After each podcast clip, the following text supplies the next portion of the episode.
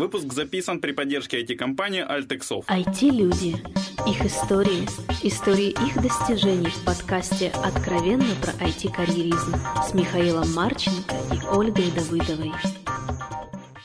Всем привет, это 168 выпуск подкаста «Откровенно про IT-карьеризм». С вами Ольга Давыдова. И Михаил Марченко. А, дорогие слушатели, поздравляем всех со Старым Новым Годом. И как Вообще с Новым годом. Ну, Мы же в этом году еще не, с, с, со слушателями еще не общались. Не общались. Вот, поэтому с Новым годом, со всеми Новыми годами. Со всеми версиями. С пятнадцатым годом, короче. Всем да. счастья. Сказала Оля с грустью.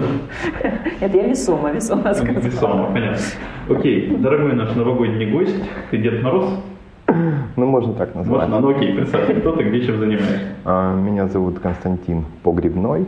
Я а, как же это называется, VP of Operations э, в компании Котибурон. Параллельно я совладелец этой компании. Э, занимаюсь я много чем. Вот, в основном руковожу, стараюсь руководить этой компанией, развивать ее. Как название расшифровывается? Значит, мы открывали, у меня, у меня есть два друга и два моих бизнес-партнера, вот, с которыми мы решили открыть компанию. Э, и мы долго ее придумывали. У нас был такой список, э, ну, придумали название, в смысле. Ну, был список там сначала из 5, там 10 названий. Разные были интересные названия, какие-то мы потом использовали в чем-то другом. Вот. А это название придумал не я, а мой бизнес-партнер Вадим Ильясов. Вот. Код, ну понятно, да, софтверная компания, которая занимается, должна иметь либо софт, либо код название, да. Почему Тибурон? Ну, очень э, смешно объяснение. Нет, на самом деле мы потом придумали много объяснений. Во-первых, это акула по-испански, да, и у нас на логотипчике акула. На новом логотипчике у нас был другой, более такой яростный логотипчик со страшной акулой. Вот, там тоже была акула. Вот. Э, во-вторых, есть такой город в Калифорнии, допустим, недалеко от Силиконовой долины. Есть такой мыс.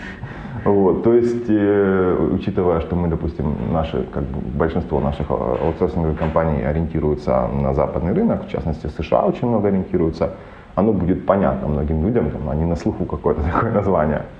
Вот. А еще э, есть такой спорткар для бедных. Ну, короче, много был, попритягивали был, к названию. Был Тибурон, он такой интересный. Вот, это Hyundai Coupe потом был, потом сейчас его, по-моему, нет. Вот. И на тот момент кому-то из нас он понравился. Ну, одну из. То есть много, много всяких этих.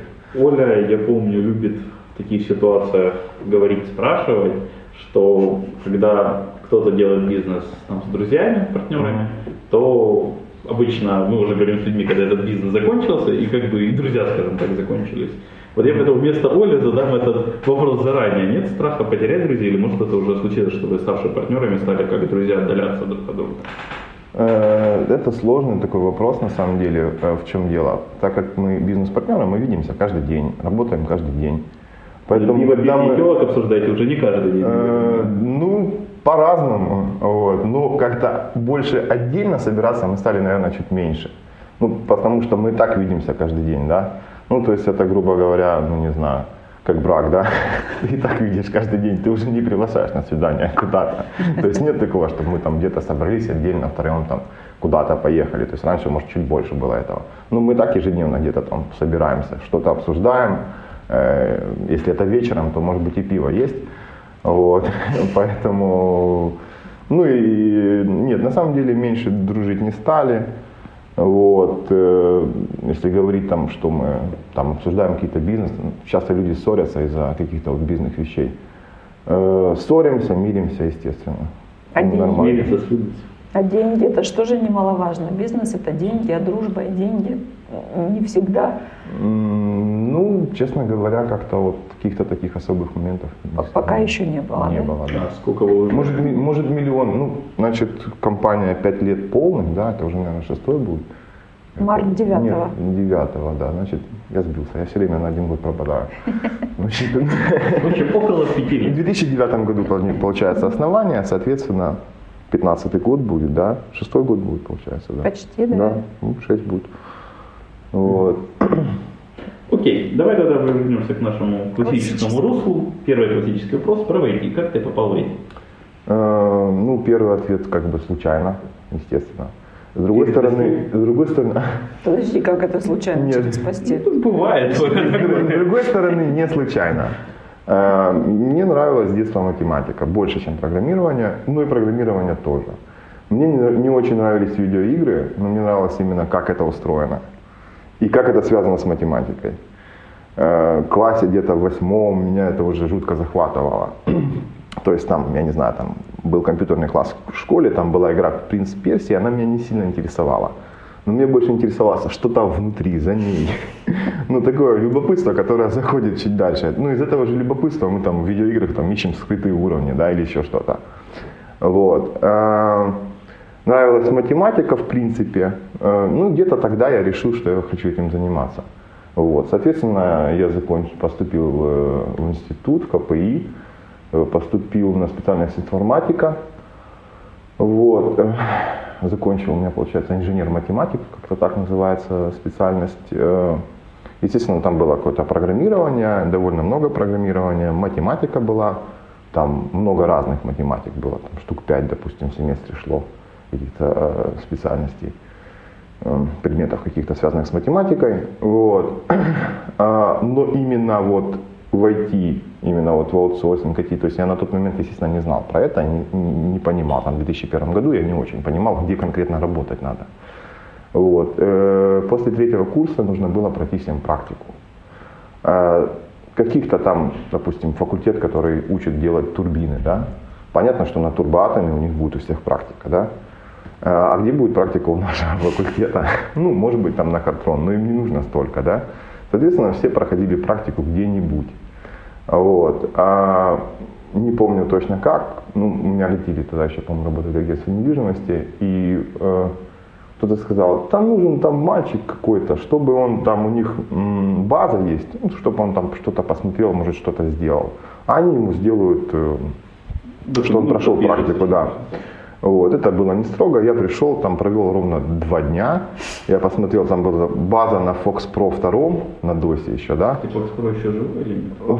Ну, когда-то был живой. Последний раз я помню Fox Pro там 6, Visual был какой-то. А это еще не Visual, еще под DOS, короче говоря без всякого SQL, без всяких вещей, этих вот вещей, это он потом уже появился. Классная база работала. Да, знаешь, Оля, как я неожиданно понял, я из того молодого поколения девелоперов, а SQL, оказывается, там ведь был действительно не всегда. Да, это очень странный, знаешь, такой момент. Не везде он был даже, может быть, нужен, да. Но она была у нее проблема, она, по-моему, не клиент-серверная была совсем. Вот. И они, по-моему, с дискетками ездили по офисам, перекидывали эту базу. Да, по-моему, так было дело. А дискетки ты помнишь? Ну, это я саму, я даже большие пятидюймовые. Вот. Я пробыл там два дня, и директор этого агентства или филиала сказала, знаешь, по-моему, тебе тут вообще не интересно. Ты вот, ну, я два дня общался с девушками, там были замечательные девушки молодые. И это было неинтересно, по Мне было мнению. интересно, но к отношению к этому не было. Э, то есть особо там применить себя в чем-то я не мог. Вот. Ну, и вот у меня есть знакомый, он как раз что-то этим чем-то занимается. Вот. Я так познакомился со своим первым работодателем. Вот. На тот момент я не знал, что такое PHP, и я не знал, что такое там много чего связанного с вебом. А мы встретились, а он, было такое собеседование, там были какие-то математические задачи, я не помню, там факториал там из какого-то большого числа, что-то еще. Вот. Мне надо было взять факториал или что? Записать алгоритм, который его посчитает Там всякие хитрости.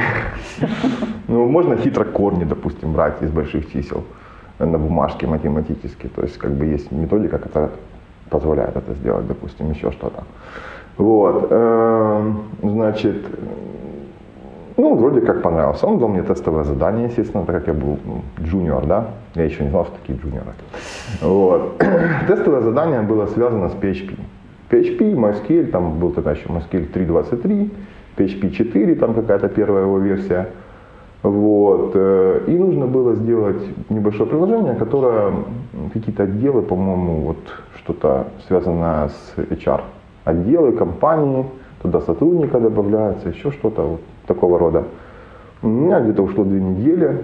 Я как раз взял книжку по PHP, прочитал ее, сделал это приложение. Ну, достаточно неплохо сделал, процедурным методом. То есть да, еще объектов PHP 4. Ну, можно было их не использовать, это было все равно бесполезно. Вот. Принес, он посмотрел, сказал, вот, отлично, как ты можешь работать, ты же еще учишься. Я говорю, ну я могу по вечерам работать. Ну давай, мы договорились на почасовой работе, что я буду работать у него уже именно работать. Вот. Э, я начал так постепенно работать. Сначала чуть-чуть, потом больше, потом еще больше. Э, потом там появилась работа, связанная с другим языком программирования, скриптом и с перлом. Вот, э, ну как появилось, вот были какие-то готовые программы, нужно их было доработать, либо изменить. И так постепенно еще появился один язык, который я знал. А компания на тот момент, э, в принципе, была очень небольшая. Это было э, несколько человек, э, занимались в основном хостингом, то есть оказывали аутсорсинговые услуги по обслуживанию хостинга там, 24 на 7. Все как положено, ребята работали по 12 часов, спали там на рабочем месте, снова работали. Вот. И э, я как бы там, наверное, стал каким-то первым наемным программистом вообще, в принципе. Вот. Э, потом пошло такое развитие довольно быстрое. Когда я уходил, уже, наверное, было под сотни людей. Вот. Да, наверное, под сотню. Ну, сотни людей за сколько вырос? За ну, год, за два? Нет, ну не за год, за два тогда все-таки. Я четыре года проработал. Mm. Ну, наверное, было, может, больше сотни. Я уже не знаю. Я уже не всех знал. Я не всех знал. То есть это ты в одну компанию пришел и в ней вот как бы Четыре года проработал, да. А потом уже открыл свою? Ну нельзя сказать, что я построил, потому что мне было там сколько, 19 лет. Э, что я мог построить? Построил карьеру. А, карьеру? Я не успел ну, да. это волшебное слово. Не, ну да, построил карьеру. Ну, можно назвать, что построил карьеру, потому что я пришел как просто программист, э, там потом на тот момент не было, знаете, сейчас там все знают, что нужен project manager, что нужен это, что есть какая-то методология, что есть waterfall, scrum, kanban и так дальше, да? Кстати, кажется, про waterfall никто толком на самом деле не знает. Э, да, честно говоря, не знает. И про все остальное тоже догадывается, на самом деле, ну, мне так кажется. Вот, но, значит, смысл э, в том, что тогда вот это был ковбой кодинг, так называемый, да? То есть сам программист сам себя менеджил, во многом. Потом он начинал менеджмент других программистов, потому что надо было как-то с расширением это все дело собирать вместе. Вот. Потом он вдруг становился менеджером, потому что у него уже не хватало времени полноценно программировать, и у него все больше задач стало, а как вот другим поставить задачу, как им это объяснить, как какие-то дедлайны, как попасть в эти дедлайны, как выкатить какой-то продукт, у которого какое-то качество есть а дайте нам тестера, пожалуйста, потому что там же нужно что-то тестировать. И вот дальше она таким органичным способом развивалась, компания росла. Вот, все было замечательно.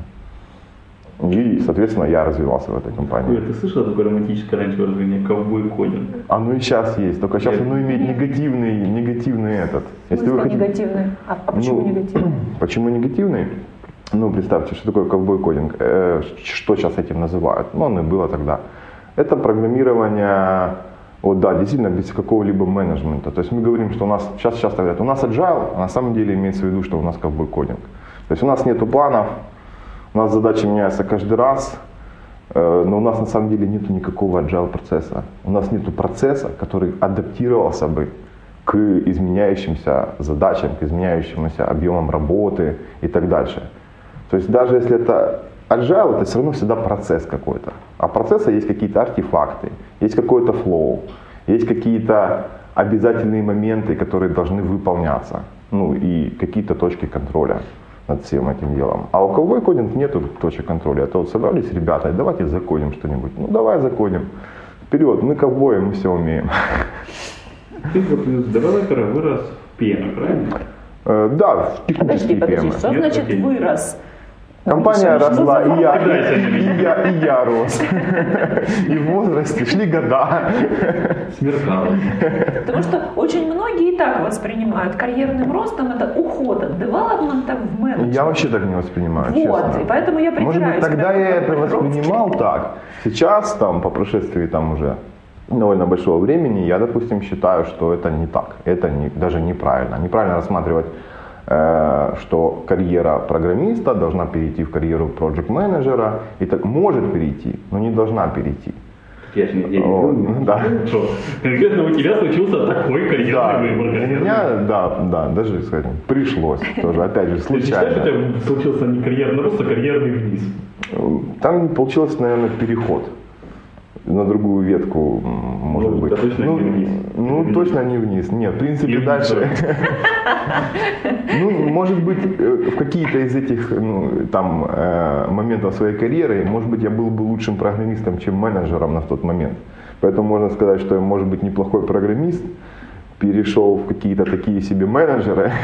А, а, а почему, зачем возникает в компании, вот только когда хороший программист да. продвигается? А не было менеджеров, не было у нас отдельных таких вещей. Мы сами, И приду... мы тех, сами придумывали, как, что должны быть которые менеджеры. да? Ну, у нас был такой момент, мы даже, нет, ну, мы, ну, дедовщина, короче говоря. Понятно. То есть я так давно там был, то есть меня уже знали, на меня что, на мне что-то, какие-то проекты давали, и мне давали, вот тебе пожалуйста, там два программиста, которые тебе ну, помогут, да, допустим. А программисты, допустим, там у них меньше опыта, они там джуниор или еще что-то. Вот ты, у тебя возникают менеджерские задачи, и ты их должен решать.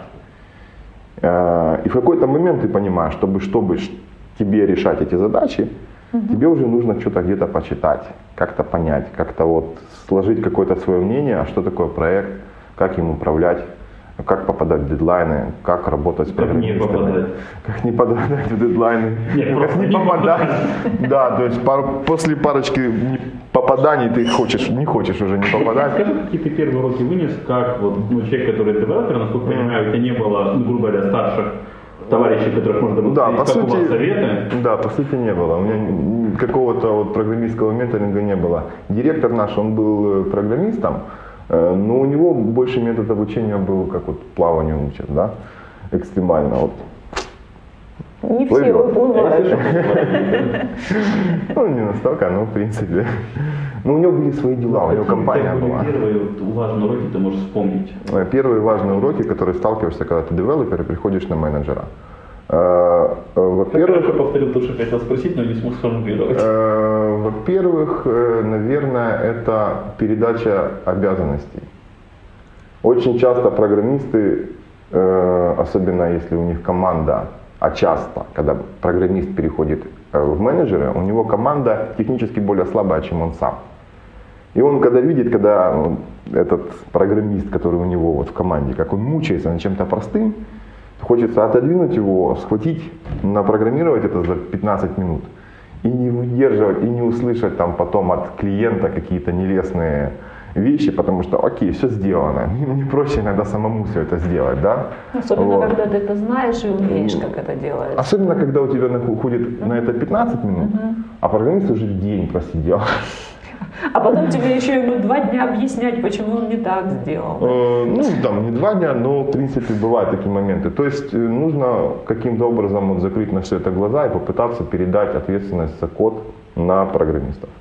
Э, как, как быстро у тебя это стало получаться? Ну, я почему спрашиваю, у меня вот самой да, такая же проблема. На самом деле, может быть, на самом деле, может быть, и никогда не стало получаться. Потом жизнь заставляет, чтобы получалось, когда всего становится много, и у тебя уже нет выбора. Угу.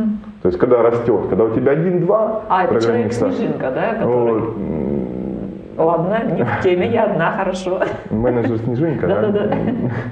Вот, когда у тебя один-два, ты еще можешь успевать, да?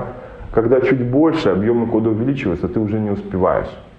Вот. И, и ты, а во-вторых, ты уже привыкаешь. Ты привыкаешь быть менеджером, ты привыкаешь получать по голове за них.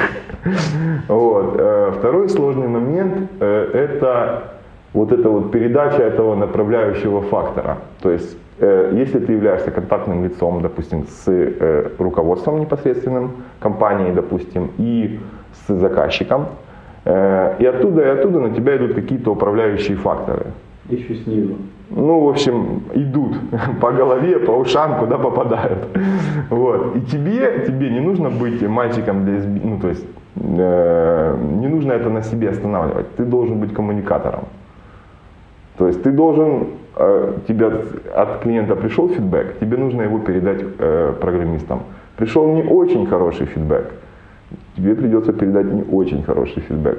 Причем неплохо бы также передать, как тебе его передали, но понятно, без каких-то там, ну, со своей корректировкой, допустим, да.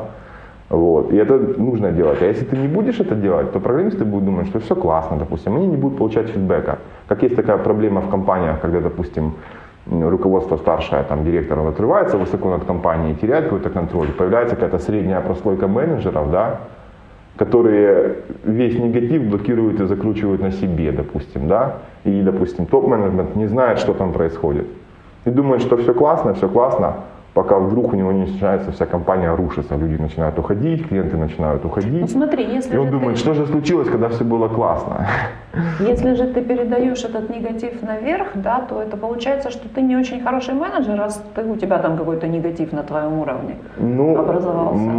Как бы негатив, что такое негатив? Негатив это на самом деле в подаче, да? Ну, вот да. если я буду ругаться, кричать, там, топать ногами, это негативное поведение. Переходить да? на личность, то ты вот, негодяй, да, ты да, бездарь. да, это негатив, вот воспринимается человеком как mm-hmm. негативное отношение, да? Если я просто передам какую-то проблему, которая она есть, она угу. есть, ее нужно решить. Безоценочно просто вот проблема. Ну, правильно? может быть, с какой-то там оценкой, ну, с минимальной, допустим. Ну. Моя будет задача решить проблему, а не передать там какие-то вещи. Тогда это не будет восприниматься негативно, это будет восприниматься как какая-то проблема, которую нужно решить. Угу. На мой взгляд, так. Ты тоже это в полях этому учился, то есть это не, до... не сильно простая наука.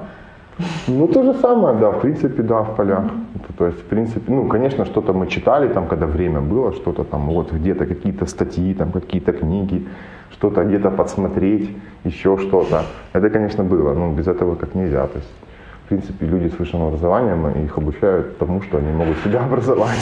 Это основная задача высшего образования, в принципе, любого образования сейчас. Окей, и в итоге ты решил уйти из этой компании и открыть свое дело. Как это? Не совсем так было. Значит, а вот я вот ушел в другую компанию, я ушел в компанию Intetix. Я забыл об этом все. Да, вот. Э, ушел в компанию Intetix. Э, то есть мы э, с вот, тот костяк, который в Котиброн, ну, совладельцы Котиброн, да, мы познакомились вот в этой первой компании. Вот. И э, в общем, мы там классно себя чувствовали в какой-то момент, очень хорошо сдружились, э, сидели на кухне, строили какие-то планы по завоеванию чего-нибудь. Вот, ну, такие молодые, достаточно резкие, глупые немножко были, но веселые ребята. Вот, и э, в какой-то момент как-то вот начало, рам, захотелось раздвинуть рамки. Начало как-то что-то все уже мешать, стало неинтересно. Вот, стало трудно. Там уже сформировался свой костяк какой-то такого определенного стиля управления, менеджмента. А мы в него немножко не вписывались, потому что мы просто были младше, как минимум. Вот. Хоть и были там с самого начала, да, допустим, довольно долго, но мы все равно были младше. Вот. И, допустим, у нас были свои какие-то другие идеи, которые не совпадали с теми идеями, которые там есть уже. А очень хотелось попробовать. А да? очень хотелось попробовать. И у нас были вот именно обычные такие рабочие какие-то конфликты, короче, которые вот нам не нравились. Ну, даже нельзя сказать это конфликтами. Это были просто, допустим, несовпадания, несовпадания каких-то идей, каких-то процессов. Вот. Ну, плюс как бы вот э, возраст такой был, что нужно что-то было, было менять, потому что, ну, там 22, по-моему, или сколько или 23 уже, не помню. Э, то есть это такой, в принципе, возраст достаточно бегающий. Вот. И, и второе еще хотелось, э, мы сидели э, вот в своей, то есть я вообще наблюдал эту компанию с одного человека и до ОП, и для меня там было все как-то вот уже доморощенное какое-то, саморощенное. Хотелось куда-то вот вдаль, в какую-то большую компанию с каким-нибудь там далеким американским менеджментом. Правильно. Правильным, правильным, как по учебнику, там, где есть какие-то методики управления, там, где вот какие-то вот все такое есть, ну, казалось, что, ну, вот, мы там смотрели, Data Art смотрели, там они только зашли, по-моему, Харьков тогда, я не помню. У них не было вообще ничего PHP, мы смотрели, смеялись, типа, вот мы стоим перед забором, с которой нас не пустят, потому что мы не знаем, там, .NET и еще что-нибудь. Вот. Ну, хотелось, да, там, крупная вроде российская компания, там, которая как-то от Mail.ru там отошла, ну, что-то такое. Хотелось, вот, что хотелось Голливуд, Диснейленд. Вот, и, э, да, перешли туда, э, там, в принципе, ну, тоже примерно такая же, как бы получилась у меня лично, такая же примерно должность, только, может, меньше чуть-чуть в размерах все стало, тоже как бы технический PM, ну, то есть это программист, который себя сам менеджит и менеджит еще там нескольких там людей, которые рядом с ним в этой команде работают. Вот. Э, ну и, в принципе, нормально было, весело, интересно. То есть это очень позитивное у меня отношение к этой компании, к моей работе в этой компании. Вот, э, вот какие уроки ты для себя внес именно вот то, что дарил? Ну, Было все замороченное, да. а здесь все, наверное, правильно. ISO, между прочим. Компания Intetic сертифицирована по ISO. Вот. Э, ну, что я вынес? Ну, как бы не все так плохо. вот. В то же время нет. В то же время много таких каких-то других вещей, там более умных мне понравилось. Вот. Какие-то там более, позитивное отношение. Вот как-то вот более позитивное, там было, может быть, более расслаблено. Э, атмосфера была более расслаблена, не такая напряженная, потому что когда крупная компания, она не так борется за, выживая, за выживание на рынке. Вот, потому что там еще есть офис в Минске, есть там какой-то sales отдел в Америке. И в принципе все достаточно более-менее налажено, да, поэтому сюда уже заходят просто проекты какие-то довольно крупные, на них собираются просто команды и все работают. А когда ты в более маленькой компании работаешь, там э, э, нужно делать какие-то оценки, нужно бороться за клиентов, ты весь этот процесс видишь. И он, конечно, гораздо более, ну, больше стресса. Вот. В Индетиксе было гораздо меньше стресса такого. Ну зачем тебе вот это вот нужно? Сидел спокойненько, работал без стресса. В Индетиксе, да. да. Ну там был интересный проект. Интересный проект, это был стартап, калифорнийский, интересный. То есть э, там была идея, э, есть такой профессор в Беркли, вот, в принципе ничего такого страшного не расскажу, думаю. Марк Вандерлан, вот, э, он занимается математикой, математической статистикой, вот. И он придумал определенные методы анализа данных статические, э, данных в частности медицинских, медицинских исследований. И он мог с теми же доверительными интервалами да, говорить, помогает лекарство или не помогает лекарство, но по гораздо меньшей выборке. То есть нам нужно меньше проводить этих групп, которым давать плацебо, этим лекарство давать, этим другое лекарство давать, и там это должно быть несколько тысяч людей. А, мы, а его как бы методы позволяли там закрыть, по-моему, на порядок количество Ничего людей. Себе. Это большие деньги, это реально mm-hmm. очень большие деньги. Вот. И вот такой вот был там стартап. Разрабатывалась определенная система, там, которая позволяла эти, даже онлайн заходить каким-то э, ну, каким-то ученым, да, запускать э, свои данные, загружать, и система выдавала там графики и так дальше, какие-то исследования выдавала. Вот. Эм, ну, то есть мы к самым методам понятия большого не имели. Там пока, как это стартап это писалось, есть такой язык R, чем-то похож, там он бесплатный, есть платная версия, забыл уже, как называется другой язык, ну чем-то похож. Мне было близко на MATLAB, да. В Харькове есть один такой гуру по языку R, Оля вот. Павлов. Вот. Ну, я так как бы мало на нем что-то там знаю. Ну, так немножко структуры данных его изучил, потому что надо было с ним коммуницировать. Вот. Ну, я на тот момент сталкивался с MATLAB, для меня это было плюс-минус понятно. Те же матрицы, тоже какой-то верхнего уровня уже оперирования какими-то математическими вещами, вот, объектами. А, и он просто закончился в какой-то момент. То есть начали, что-то сделали, там как-то что-то, компания, я думаю, до сих пор существует. Вот. Э, и он закончился, а мой вот, товарищ Вадим, он на тот момент очень хотел работать во фрилансе сам на себя. У него, в принципе, мы фрилансеры уже не первый год. Чего уж там. Все этим грешат. Ну, Чего уж там, да. То есть мы были привыкшие работать по ночам. Вот, э, соответственно, и он на тот момент, э, у него тоже проект то ли закончился, то ли он не очень ему понравился. Но там был сложный такой проект, там они очень много овертаймили. Вот. И он за это время, работая там по 14 часов в сутки, накопил денег. У него семья тогда уже была. Вот. Э, так, чтобы он мог полгода, допустим, не работая, прожить. Вот. И ушел, у него уже были какие-то ну, контракты какие-то по фрилансу, и начал сам работать. И звал меня. Я говорю, ну, подожди, говорю, надо, ну, он надо проект сделать. Да, да, он ага. тоже в Антетиксе работал. Мы вместе переходили угу. по компаниям. Вот. Э, и значит, и тут в какой-то момент этот проект закончился. Вот, я там перешел на другой проект ненадолго. Ну и начал думать, что нужно согласиться на эту идею. Вот. Э, то есть мы на тот момент никакую компанию не открывали, на самом деле. Ну, какую-то, мы не думали, что мы будем кого-то нанимать и что-то такое Просто делать. Может и думали, но не думали как-то конкретно. Мы думали, вот как мы будем вместе работать над всем этим делом. Еще был один товарищ э, по, по предыдущей компании э, Борис, он тоже уже там год где-то там фрилансил самостоятельно дома. Вот, мы встретились, я не помню, в караване, помню, в какой-то там забегаловке. Вот, обсудили, что как вот мы хотим, собираемся, да, будем, будем, окей. Вот, и, значит, придумали название, зарегистрировали домен, э, сняли офис, вот, комнату. Комнату 4,5 метра потолки у нас такие были. У нас был второй этаж в этой комнате. Там по лестнице можно было подниматься.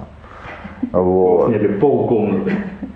Нет, мы сняли вот комнату с двумя этажами. Вот, двухэтажный офис у нас был на самом деле на Мироносецкой в центре города. Ничего да, себе. Моих знакомых. Вот. Э, у нас были соседи, одни тоже программисты, кстати. У них была большая комната, аж 50 квадратов, а у нас было там 20, наверное. Вот. Э, они разрабатывали турбокат.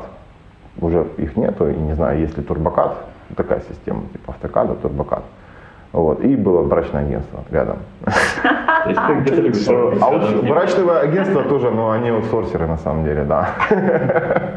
Заказчики иногда иностранные приезжали. личную жизнь, близость брачного Нет, там, там, там э, вот как украинские компании не стремятся работать с украинскими клиентами, так вот клиентки украинских брачных агентств не стремятся а. сотрудничать с украинскими мужчинами. Вы не были Я же говорю, там аутсорсинг.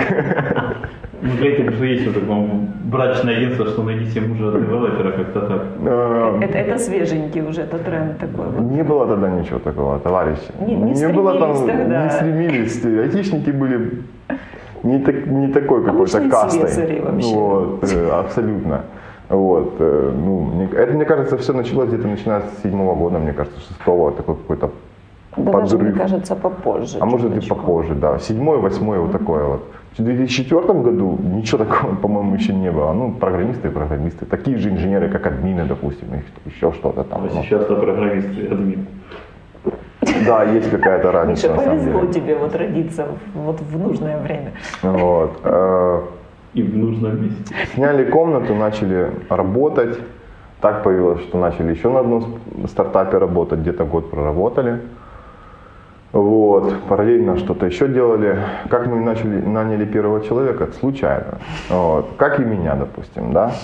А, был парень молодой, который закончил ХГУ, вот, Мехмат, и искал работу.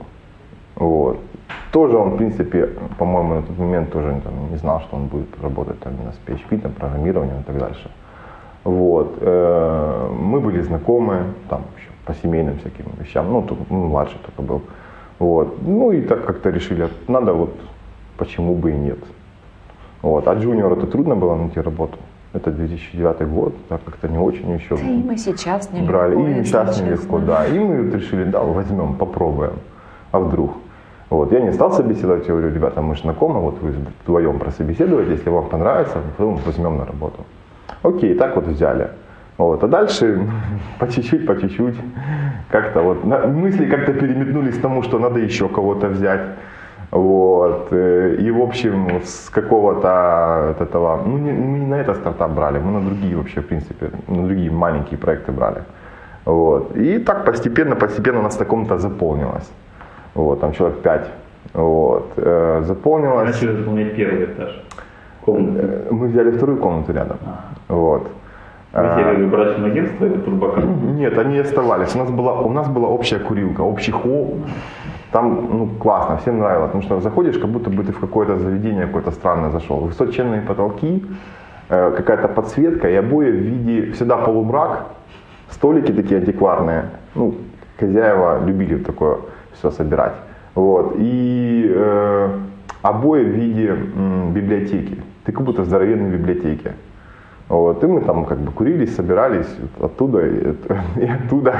Такой был клуб. Камин, бутылочка с коньяком. Элита такая. Э, камин был, у нас была настоящая печь. Вот во второй комнате у нас была печь. Она как-то внизу там где-то топилась, но это еще дореволюционный дом, там квартира главного полицмейстера города Харькова, по-моему, что-то такое, если я не ошибаюсь. Вот. И э, была печь, мы приходили зимой, там в такую погоду вешали там курточки, вот на печь, на печи они нагревались. Ну, в общем, было атмосферно на самом деле. У нас была комната, где уже были программисты, и наша там маленькая комната с этой печью. там три человека, три стола стояли. Мы там проводили собеседования, митинги какие-то, еще Слушай, что-то. это может, кстати, тренд вернется, что сейчас начальство будет сидеть в комнате с печкой. Не надо. Нет, не тепло надо. было везде. Тепло, толстые стены, тепло было везде. Вот. А, на втор- а на втором э, этаже вот этого мы хранили шины э, автомобилей.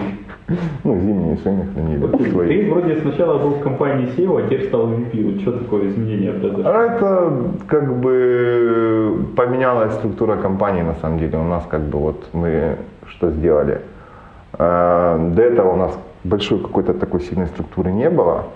Вот, э, ну, я как бы являюсь исполнительным директором, значит, SEO. Вот и SEO. Вот. Потом решили придумать, там, придумали ветки управления какие-то, там, отделы какие-то. Ну, даже не отделы, это не отделы, это ну, направления. Вот есть там delivery, да, есть operations, они за что-то отвечают, вот, что-то в себя включают. И поэтому, кто, ну, посмотрели там американские всякие компании, поняли, что там, а хочется, что мы же все на равных правах, хочется такого что-то равного. Вот, там не я SEO, а ты там кто-то. Вот. И мы подумали, отличное название, VP, можно быть VP чего угодно. Значит, мы придумываем, как нам нужны какие-то ветки, вот, и мы становимся VP, то есть э, отвечаем за какое-то направление в компании. И отлично, и так мы можем этих VP наделать сколько угодно. Кстати, а почему VP не просто там, вот почему вице-президент по операциям, а не президент по операциям? Потому что э, возьмите вот американскую любую компанию, да, даже там интересно, почему там это, просто хед направления большого какого-то. Вот выше него никого нет. Вице-президент для меня звучит как президент один, а у него парламент. Нет, нет, Нормально. есть VP of Engineering. Я это главный по инженерной части в Я компании. понимаю, я здесь говорю, но вице-президент для меня звучит, ну, вот вице-президент, это Да, да. Ну это, это, разное, это, разное, это разное вос- восприятие. Это просто означает должность, выше которой никого просто нету в, этой, в этом направлении в компании. Вот и все. Окей. Вот. На самом деле это президент, но вот этого направления. Ну да, да. Ну, выше Не, него я просто понимаю. ничего нету, да. Вот. Поэтому такое раз- разбиение. Этих ви- вице-президентов в какой-нибудь крупной компании может сотня быть. Я мне понимаю, почему их просто называют. А президент не, некрасиво? Это. Не знаю, надо поковыряться. Я, кстати, даже не задумался. Мне кажется, как какая-то историческая сложившаяся вещь, мне так кажется. Вот. Хорошо. А давай вот возьмем тебя сейчас. Вот если бы, какой бы ты совет себе дал вот тому, кем ты был, когда там из девелопера начинал что-то менеджить по обстоятельствам? Э, Честно, честно не знаю, наверное, все Чувак, бросайся. органично было бы, наверное.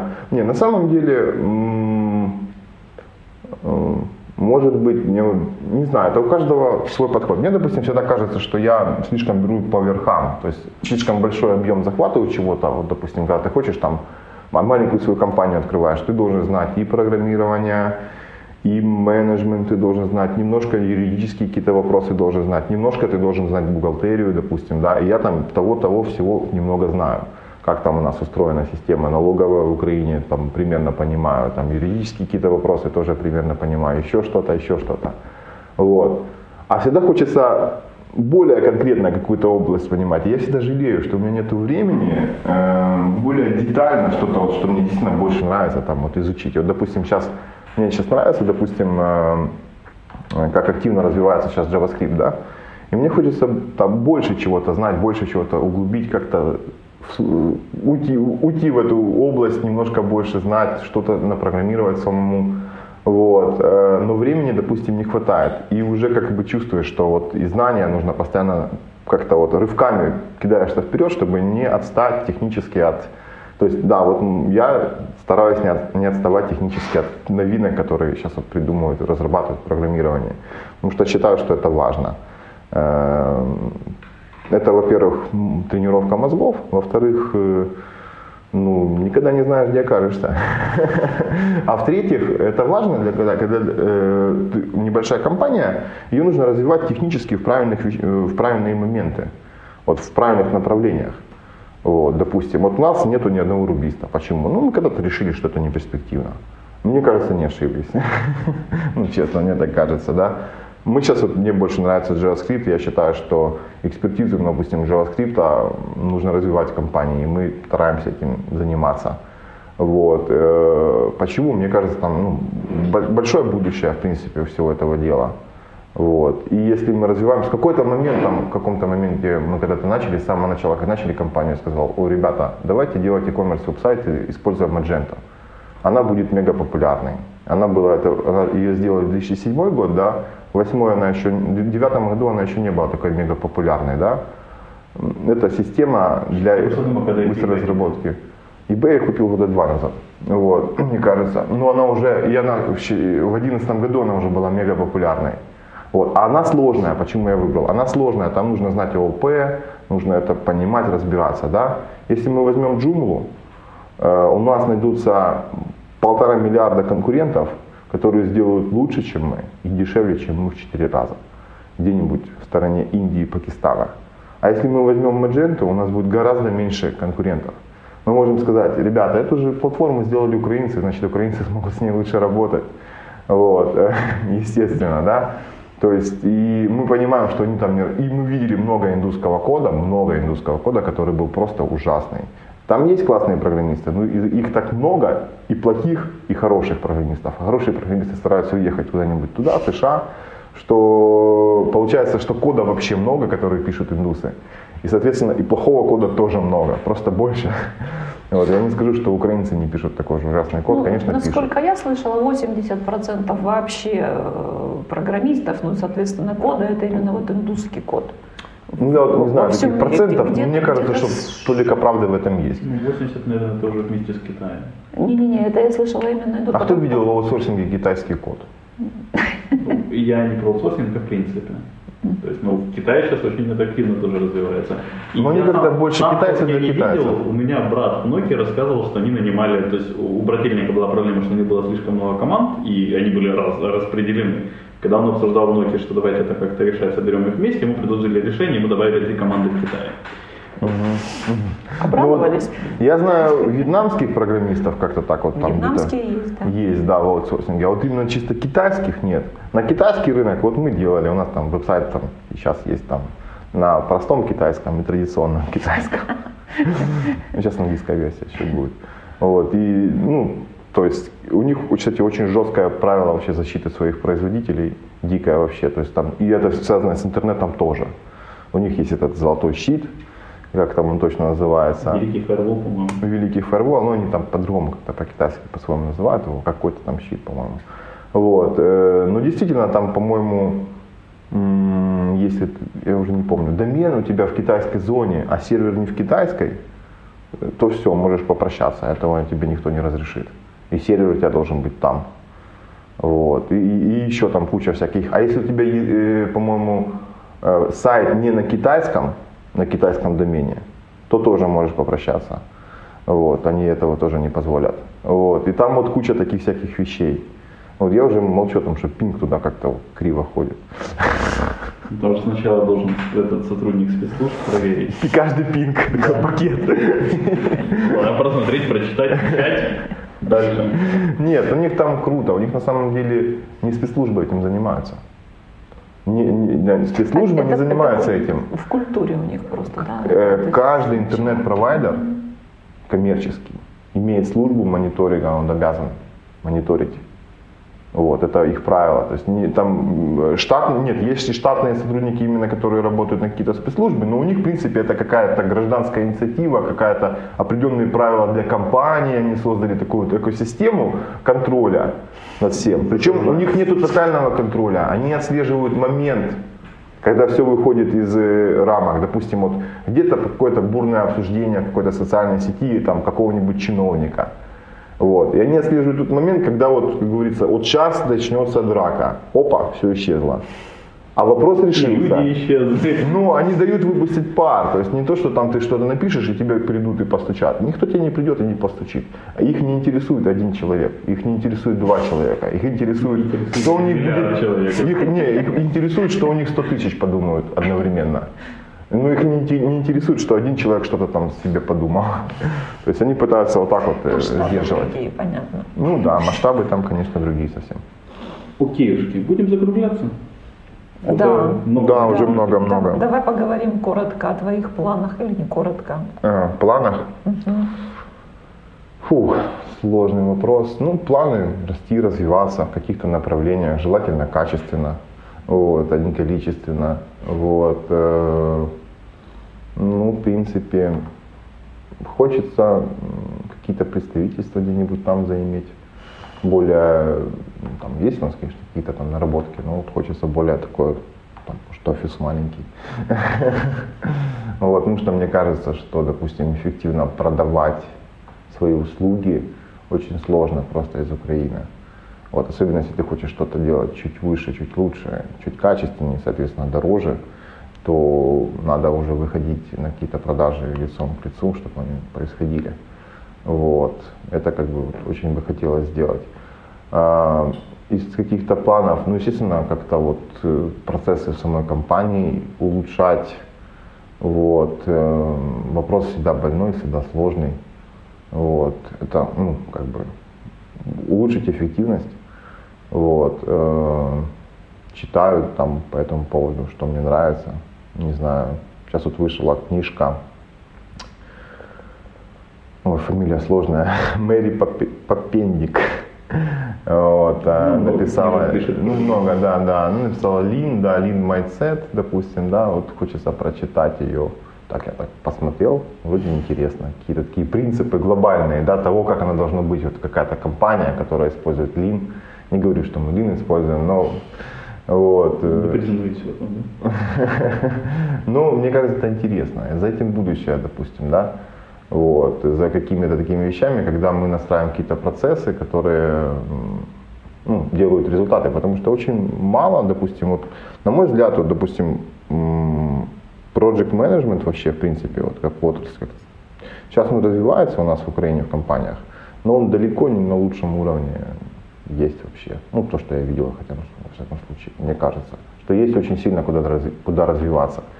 И проблемы тут, ну, на мой взгляд, две. Во-первых, проблема аутстаффинг, который как-то убирает вообще какие-то внутренние процессы компании, кроме HR, допустим, да, HR и там офис менеджмент.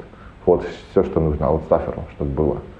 Вот. А что там внутри происходит, да ну какая разница. Сам, сам клиент поставит какие-то процессы или не поставит их, а чаще не поставит, допустим, да. Ну, разве это своего рода не плюс, то что как раз ребята команды могут поучиться процессам, которые ставит заказчик? Да, было бы у кого учиться. А. Вот, как бы. То есть там ну, не боги горшки обжигают, абсолютно. Я когда-то работал там на проектах, которые связаны были с компанией Pepsi. Вот, но это было ужасно, конечно. Ужасно трудно. Пришлось бросить пить колу? Э, пришлось, я рекламу не мог их видеть. Они как раз, то, что у меня были эти ролики, я уже их посмотрел, а они потом через два месяца пошли в рекламу там по 12 странам. И я этот видел, который у меня уже съела голову, там Black Peas, по-моему, какие-то ролики были, они там прыгают туда-сюда, у меня он уже перед глазами постоянно. И да, не очень сложно, потому что они ставят какие-то даты неизвестные, да, 57 субподрядчиков, в контрактах прописываются субподряды не дальше 4, 4 уровней, их там 6, вот, ну и какие-то уже скрытые, и все это вот как каким-то образом как-то где-то менеджится, непонятно чем, непонятно как, но уже есть какие-то железные даты, и что вот там надо это сделать, откуда это произошло, почему так, никто не знает. Вот. И все это скатывается, как в армии, короче говоря. Все оказывается там на самом последнем рядовом, короче говоря, который выполняет все эти приказы бешеные, которые накопились какого-нибудь там генерала и вниз ушли, да. Вот. Здесь менеджмент. Или, допустим, сколько у нас было компаний, там некоторые компании, которые разработкой занимались, вот, они аутсорсили, допустим, там в Индию или еще куда-то. У них никакого менеджмента, кроме бей гвозди, забивай, вот, не было, в принципе, большого. Хотя компании были достаточно успешные, зарабатывали какие-то деньги до определенного момента, когда все начинало, допустим, валиться, когда там дедлайны просрочены на полгода.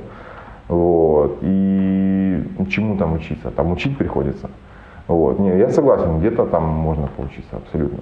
Вот. Но не везде. Вот. И иногда сверху кажется обложка, обложка классная, ты туда, а там внутри как бы вот Классно. 7 май, короче, там какого-то уровня, мы делаем все артефакты, а что вы еще кроме этого делаете? Ничего, то есть проекты все равно валятся. Давай на этой веселой ноте ты посоветуешь нам еще две книги слушателям. Э, две книги. Трудно сказать, я их вообще там до конца мало какие книги читаю, выдираю главы какие-то. По Project Management могу посоветовать э, почитать. Давайте автору скажу. Там, вот Том Демарко, допустим, если хочется научиться как оно было, как оно должно было быть, что такое waterfall, вот, прочитать простым, его. понятным языком. Да, достаточно простым, понятным языком. Потом прочитать его последнюю статью 2009 года, где он говорит, что не все так просто. И иногда, чем мы больше контролируем, э, тем на самом деле меньше value. вот. Ну, там интересно у него по поводу статья. Вот. И после этого перейти к какому-нибудь agile, да, и прочитать, вот, допустим, тот же Мэри, про Lean прочитать. Вот. Сейчас вот, допустим, смотрю MyCon, э, планир... agile планирование и оценка. Интересная книга. Вот. И для программистов, допустим, которые хотят что-то вот тоже хорошо писать, правильно думать, есть такой дядюшка Боб, Роберт Мартин, Роберт Си Мартин. У него много разных клин, книг. Есть, допустим, Code, да, Coder, допустим, да, такой манифест программиста такой себе. Тоже мне кажется, что вот как бы для инженера это было бы очень интересно это прочитать, вот, понять, принять, использовать. Все. Окей. Напоследок пожелать что-то хорошее нашим слушателям. А, так как сегодня 13 января, значит, я пользуясь случаем поздравляю всех с прошедшими новогодними праздниками. Желаем, чтобы 2015 год был более спокойным и продуктивным, чем прошедший. Вот, чтобы все мы росли, и страна наша росла, и все были счастливы. В общем, всем добра. Большое спасибо за то, что ответил на наши вопросы в нам время. Спасибо слушателям, что слушали нас. Еще раз с прошедшими праздниками. Все вопросы и пожелания мне на почту шами 13 собака Всем спасибо, всем пока. Пока-пока. Откровенно про IT-карьеризм с Михаилом Марченко и Ольгой Давыдовой.